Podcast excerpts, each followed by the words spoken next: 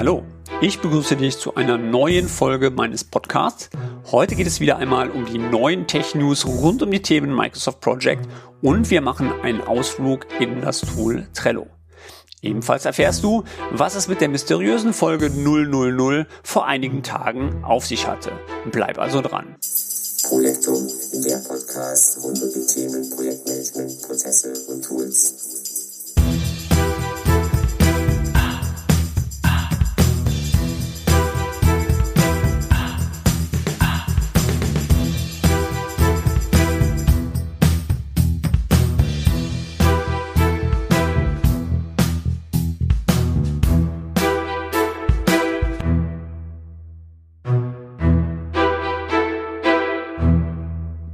Ich begrüße dich zur September-Ausgabe meines Projektum Podcasts mit der Nummer 46 im Jahr 2021. Mein Name ist Torben Blankert und ich freue mich darauf, dir in dieser Folge wieder einige Informationen rund um die Themen Microsoft Project, Microsoft 365 und diesmal auch dem Tool Trello geben zu können. Bevor ich loslege, wie immer eine kurze Info für dich. Der Podcast ist wieder mit Kapitelmarkern versehen. Sollte dich ein Thema nicht so interessieren, ja, dann skippe einfach weiter und somit kannst du dann das entsprechende Kapitel relativ einfach überspringen. So, jetzt aber vorweg erstmal das Thema Folge 000, denn da haben mich doch ein paar Anschriften erreicht, da die Folge mitten in dem bestehenden Feed erschienen ist und nicht am Anfang äh, als neue Folge. Für alle, denen es nicht aufgefallen ist, ich habe vor ein paar Wochen eine neue Folge Projektum mit dem Titel 000 Willkommen beim Projektum Podcast gepublished und diese erscheint einfach mitten zwischen den anderen Podcast Folgen, aber nicht am Anfang. Und dann fragten doch ein paar Hörer nach, ob ich das erstens wüsste oder ob äh, mir da eventuell ein Fehler unterlaufen ist. Erstmal ganz, ganz vielen Dank an die Community, dass ihr nachgefragt habt, denn in der Tat, solche Fehler können wirklich relativ schnell und einfach passieren und äh, ich bin immer dankbar für solche Hinweise, denn wenn einem sowas passiert, dann mir. Aber in diesem Fall ist es wirklich gewollt. Ja, wie du sicher weißt, gibt es den Podcast äh, nicht nur auf einer Plattform, sondern mittlerweile auf relativ vielen. Ja, zum Beispiel Amazon Music, Google Podcast, Apple Podcast und Spotify. Einige dieser Podcast-Plattformen bieten mir als Podcaster die Möglichkeit, sogenannte Trailer für seinen Podcast-Feed einzubinden. Dadurch sollst du eine Möglichkeit erhalten, dir den Podcast vorneweg erstmal anzuhören, um dann zu entscheiden, jo, das ist ein cooles Ding, den höre ich mir vielleicht ganz gerne weiter an oder zu sagen, oh, nee, nicht so mein Ding, ich gehe mal lieber und äh, suche mir noch einen anderen Podcast. Also habe ich erstmal relativ schnell so eine Quick and Dirty Folge erstellt, indem ich den Inhalt meines, ja, meines Podcasts erläutere und erkläre und musste dann diese Folge ja logischerweise veröffentlichen. Im ersten Ansatz habe ich die Folge dann hinter der 001 Folge gepublished. Das liegt ja auch nahe. Ist die Folge 000, habe ich mir gedacht, okay, hau das Ding mal unten drunter, wird schon soweit passen. Mm -mm leider etwas gefehlt, denn Spotify holt, also ich schätze mal gefühlt, nur die ersten 10, 15 Folgen rein.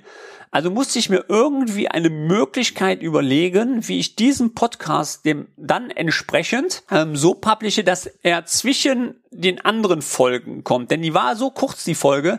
Ich wollte einfach nicht, dass die gleich am Anfang existiert. So, daraufhin habe ich dann die Folge ähm, zwischen den ersten zehn Folgen veröffentlicht und ja, natürlich bekommt der Podcast Catcher das dann mit, dass da eine Aktualisierung stattgefunden hat und schwuppdiwupp war die Folge dann veröffentlicht und leider dann auch in dem ein oder anderen Feed erschienen. Sollte das bei dir der Fall gewesen sein, möchte ich doch bitten, mir diesen kleinen Schnipser zu verzeihen. Aber ich habe meinen Podcast weiter ausbauen können. Das heißt, ich habe jetzt auch endlich einen Trailer bei Spotify mit drin. Und ähm, ja, das war der Sinn des Ganzen dahinter. So, das haben wir jetzt geklärt. Ähm, jetzt sollten auch die letzten Fragen dazu geklärt sein. Und ich würde sagen, ja, legen wir los mit den Tech News.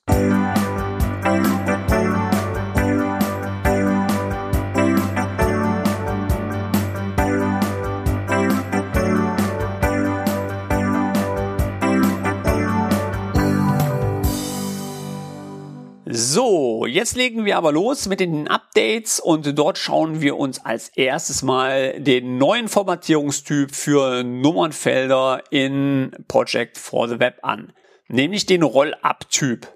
Jetzt wirst du wahrscheinlich denken, ey, Roll-Up-Typ, das kommt mir doch irgendwie bekannt vor, das gab es doch schon mal. Richtig, das gab es schon mal, denn im Project Client konntet ihr auch auf benutzerdefinierte Felder jeweils diesen Roll-Up-Typ wählen, der es euch dann ermöglicht hat, innerhalb einer Phase Summierungen zu bilden. Ja, wenn ihr innerhalb einer Phase quasi ein benutzerdefiniertes Feld hinzugefügt habt, habt dann gesagt, okay, das ist 3, 2, 2, dann hat er quasi in der Phase oben 7 zusammengezählt. Auch diese Möglichkeit ist jetzt in Project for the Web möglich. Hier erhaltet ihr die Summierungstypen Maximum, Minimum, Summe und Durchschnitt. Hört sich erstmal cool an. Jetzt kommt aber wieder mal das große Aber. Wie immer in Project for the Web mittlerweile. Leider funktioniert das Ganze zunächst nur auf Zahlenfelder. Hier kannst du leider noch nicht wie im Project Client sagen, ich äh, wende diesen Roll-Up-Typ auch auf ähm, ja, Währungsfeldern an, weil das liegt ja im Projektmanagement auch nahe, dass wir relativ einfach mit Währungen arbeiten können. Nein, das ist momentan leider nur auf Zahlen möglich mit der Nummierung. Aber warten wir mal ab, was sich da Microsoft noch zu einfallen lässt. Dann kommt noch das zweite Aber. Denkt bitte daran, äh, dass diese Felder euch nur in Project for the Web zur Verfügung stehen. Solltet ihr ähm, über die Common Data Services, über Power BI entsprechend Reports bilden wollen, dann geht das leider nicht, dass ihr die Felder auswertet, weil die gibt's leider nur in Project for the Web, aber noch nicht dann entsprechend im der Dataverse Datenbank, weil diese Felder momentan leider noch nicht mit synchronisiert werden. Gut, ähm, das heißt, wenn ihr quasi diese Felder dann ausgewertet haben wollt, dann bleibt euch leider dann nichts anderes über ein wenig Customizing in den Power Apps zu arbeiten, euch eine Ansicht zu bauen und dann könnt ihr auf Task-Ebene entsprechend die Information eingeben und ja, dann logischerweise auch in euren Reports, Projektreports auswerten. Was gibt es sonst noch Neues? Zuweisungen von Aufgaben zu jedermann. Nachdem Microsoft nun wohl auch gemerkt hatte, dass nicht jeder zugewiesene Mitarbeiter automatisch auch Zugriff auf den entsprechenden Projektplan erhalten soll und somit auch nicht automatisch einer Gruppe zugewiesen werden soll, gibt es jetzt die Möglichkeit, sogenannte Non-Group Members eurem Projektplan zuzuweisen. Stellt euch vor, ihr erstellt einen Projektplan und wollt jetzt einen Benutzer einem entsprechenden Arbeitspaket zuweisen. Dann geht ihr in das Ressourcensuchfeld, gebt ja normalerweise den Namen ein und dann suchte er schon immer innerhalb eures Azure ADs nach dem Benutzer, zumal der Benutzer angelegt ist. Jetzt ähm, habt ihr einen Benutzer gefunden, habt den Benutzer zuweisen wollen und dann hat Microsoft Project for the Web euch freundlicherweise darauf hingewiesen, dass noch keine Gruppe dem Projektplan zugewiesen worden ist und ob du das gerne machen möchtest. Dann hat man das bestätigt, musste dann entweder eine bestehende Gruppe im Projektplan einbinden oder aber man hat eine neue Gruppe erstellt und dann entsprechend die Ressource der Gruppe zugewiesen. Das ist jetzt Schnee von gestern. Das heißt, ihr braucht dieses Szenario nicht mehr durchzulaufen. Wenn ihr eine Ressource dem Arbeitspaket zuweist, dann weist euch Microsoft zwar nach wie vor darauf hin, dass noch keine Gruppe dem Projektplan zugewiesen wurde, aber ihr habt die Möglichkeit zu sagen, nein, ihr wollt erstmal nur diese Ressource dem Projektplan zuweisen, ohne eine Gruppenangehörigkeit. Das ist natürlich sehr nice, weil ihr habt nämlich jetzt dadurch die Möglichkeit, wirklich ähm, eure Projekte zu planen und zur Visualisierung der Aufgaben oder der Taskaufgaben hier entsprechend dann die Ressourcen zuzuweisen, ohne dass die Ressource das erstens mitbekommt, ähm, weil sollte die Ressource die E-Mail-Notifications anhaben, bekommt er ja auch diese Information und zweitens auch ausgenommen ist. Das heißt, er hat keine Berechtigung auf dem Projektplan. So, jetzt ähm, folgendes Szenario. Ihr wollt ja zu einem späteren Zeitpunkt ähm, doch, dass die Ressource mit an eurem Projektplan mitarbeitet. Könnt ihr irgendwelche, ähm, könnt ihr da irgendwas dran machen? Ja klar. Das heißt, ihr geht dann hin und legt wieder eine neue Gruppe an oder eine bestehende Gruppe, weist diese Gruppe dann dem Projektplan zu, geht ins Suchfeld und dann sucht ihr einfach nur die Gruppe, die schon in dem Projektplan hinzugefügt wurde, weist diese Ressource der Gruppe hinzu und schwuppdiwupp wird diese dann aus der Rubrik ähm, andere Personen wieder herausgenommen wird dann der Gruppe hinzugefügt. Ja, und damit kann er dann auch auf den Projektplan zugreifen. In Schulungen werde ich jetzt sehr oft gefragt, was passiert denn, wenn ich jetzt nachträglich weitere Non-Group-Members zufügen möchte? Geht das oder muss ich die dann automatisch der Gruppe zuweisen? Nein, natürlich nicht. Also, wenn ihr dann weitere Non-Group-Members hinzufügen wollt, die also keine Berechtigung an dem Projektplan erhalten, aber dennoch quasi ähm, visualisiert und integriert werden müssen, damit ihr als Projektleiter wisst, wer soll diese Aufgabe eigentlich überhaupt erledigen. Dann ist das das gleiche Szenario wie am Anfang äh, beschrieben. Ihr geht wieder ins Suchfeld und sobald ihr diese Ressource hinzufügt, fragt Microsoft Project for the Web wieder nach, von wegen möchtest du nur diese Ressource als äh, andere Person hinzufügen oder auch der Gruppe hinzufügen und dann hat man hier die Auswahlmöglichkeit. Was hier natürlich sehr nice ist, ähm, bedeutet, wenn ihr Reports bildet, auch hier über Power BI, habt ihr dann logischerweise die Möglichkeit, dennoch die Informationen zu der Ressource, Auslastung etc. Ähm, einzusehen und somit auch in euren Reports ähm, zu visualisieren. Ja, sehr schönes neues Feature. Was noch? Ähm, dann ist es nun möglich, buchbare Ressourcen im Ressourcen-App unter Power Apps anzeigen zu lassen.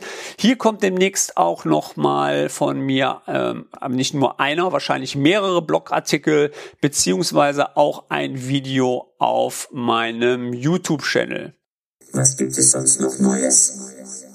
Dann haben wir, und da bin ich echt glücklich, ein Announcement von Microsoft, was mich wirklich richtig, richtig freut. Denn solltest du meinen Podcast schon was länger hören, dann ist der ja bekannt, dass ich mich äh, über ein Thema schon ein bisschen länger echauffiere.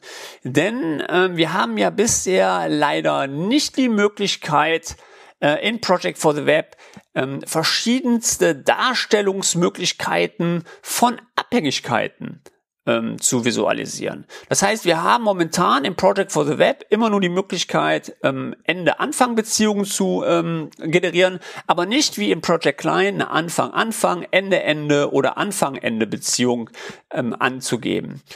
Ja, und da hat doch Microsoft mal ganz kurz einen rausgekloppt und hat gesagt, das kommt.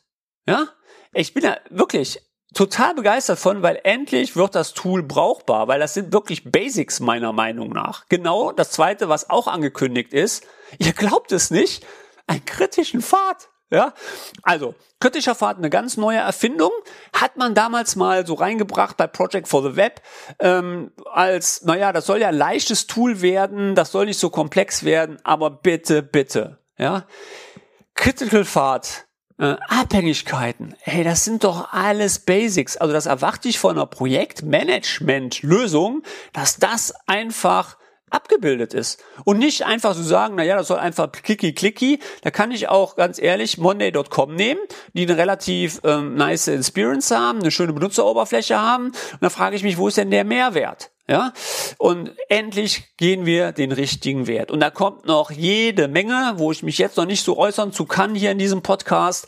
Aber Leute, glaubt mir, es wird ein richtig geiles Tool werden. Endlich. Ja? Und nicht diese, sage ich mal, ähm, wir machen ein paar Arbeitspakete und damit ist das ein Projektmanagement-Tool. Nein, also geht richtig cool weiter. Was noch? Dann habe ich noch einen kleinen Punkt aus der Corona Planner versus Trello. Ich hatte es ja am Anfang angesprochen. Also ich arbeite mittlerweile auch mal ein bisschen in Trello. Man muss ja mal ein bisschen so gucken, wie die anderen Tools arbeiten. Und hier ist mir wirklich ein richtig guter Mehrwert aufgefallen, gerade wenn ihr euch ähm, mit agilen Methoden wie Kanban beschäftigt. Ähm, ich, ihr wisst, ich bin nicht so der Scrummer. Ja, das liegt vielleicht daran, dass ich auch nicht so in der Entwicklung zu Hause bin. Ich arbeite viel mehr im Kanban-Bereich, weil ich Kanban wirklich auch selber in Projekten angewendet habe, wo der sequenzielle Bereich zu sequenziell ist. Ja, das gibt es. Ähm, und zwar, wenn man relativ große Infrastrukturprojekte in der IT hat, dann kann kann man da schon mal so ein bisschen die Tuchfühlung verlieren, gerade wenn man viele Produkte komplett neu implementiert und da hat man sehr, sehr viele Abhängigkeiten, das könnt ihr euch vorstellen. Und da hatte ich mal ein, ein, Projekt gehabt, wo dann überlegt worden ist, wie man da doch relativ klar definieren kann. Und da habe ich dann zum ersten Mal mit einem Kanban-Board in der Durchführungsphase angefangen. Und das war sehr erfolgreich und seitdem bin ich ein totaler Freund von. Und Microsoft Project for the Web gibt ja auch eine Board-Ansicht mittlerweile. Okay, das lassen wir jetzt mal dahingestellt. Äh, verkauft das als Kanban und Planner auch als Bordansicht Kanban, verkauft das als Bordansicht. Also so richtig glücklich, muss ich wirklich sagen, bin ich damit noch nicht. Anders sieht's aus mit Azure Boards im Microsoft-Umfeld, weil da habe ich wirklich alle Möglichkeiten, die ich haben muss, in einem agilen Board das auch zu visualisieren. Top-Lösung. Ihr wisst, die kann ich logischerweise auch in Project for the Web über das Project, über die Project Roadmap einbinden. Aber es soll ja nice, schmal und dirty sein, sage ich einfach mal für uns als Projektleiter. Und ja, Warum nicht? Ja, also habe ich mir Trello mal angeguckt und hier ist mir aufgefallen, die haben die Möglichkeit nach wie vor, diese sogenannten VIP, also diese Work-in-Process ähm, anzugeben. Also man kann oben angeben, pass mal auf, ich habe jetzt VIP 5, also 5 dürfen gleichzeitig in dieser Spalte bearbeitet werden, sind sechs Pakete drin, wird mir das grafisch oben ähm, angezeigt. Very, very nice. Ich habe übrigens mal überlegt, ob ich nicht mal eine Podcast-Folge, wenn euch das interessieren sollte, machen soll, Planner versus Trello. Wo sind eigentlich die Unterschiede? Ähm, wo ist der Mehrwert? Kann ich äh, das vergleichen? Kann ich es nicht vergleichen? Ähm, wenn euch das interessieren sollte, dann gebt mir doch bitte mal Bescheid, weil da muss ich logischerweise auch ein bisschen vorbereiten für euch, dass ihr da richtig knackigen Content bekommt, äh, weil ich gesehen habe, ihr könnt ja mittlerweile auch bei Trello automatisieren. Ihr, konnt, ihr wollt eventuell auch automatisieren, zum Beispiel von Trello in Project for the Web rein oder zu Project rein. Ja, lasst mir doch gerne einfach mal eine Info da, ob euch das Thema interessiert. Wenn es euch interessiert, nehmt es euch gerne für euch auf und dann würden wir das Thema einfach mal angehen und machen einfach mal eine coole Folge Trello, Planner, warum nicht? Ja. So, ich hoffe, dir hat meine eine kleine Tech News Folge wieder gefallen. Sollte dem so sein, dann lass mir doch gerne ein Like, je nachdem, auf welcher Plattform du gerade meinen Podcast hörst.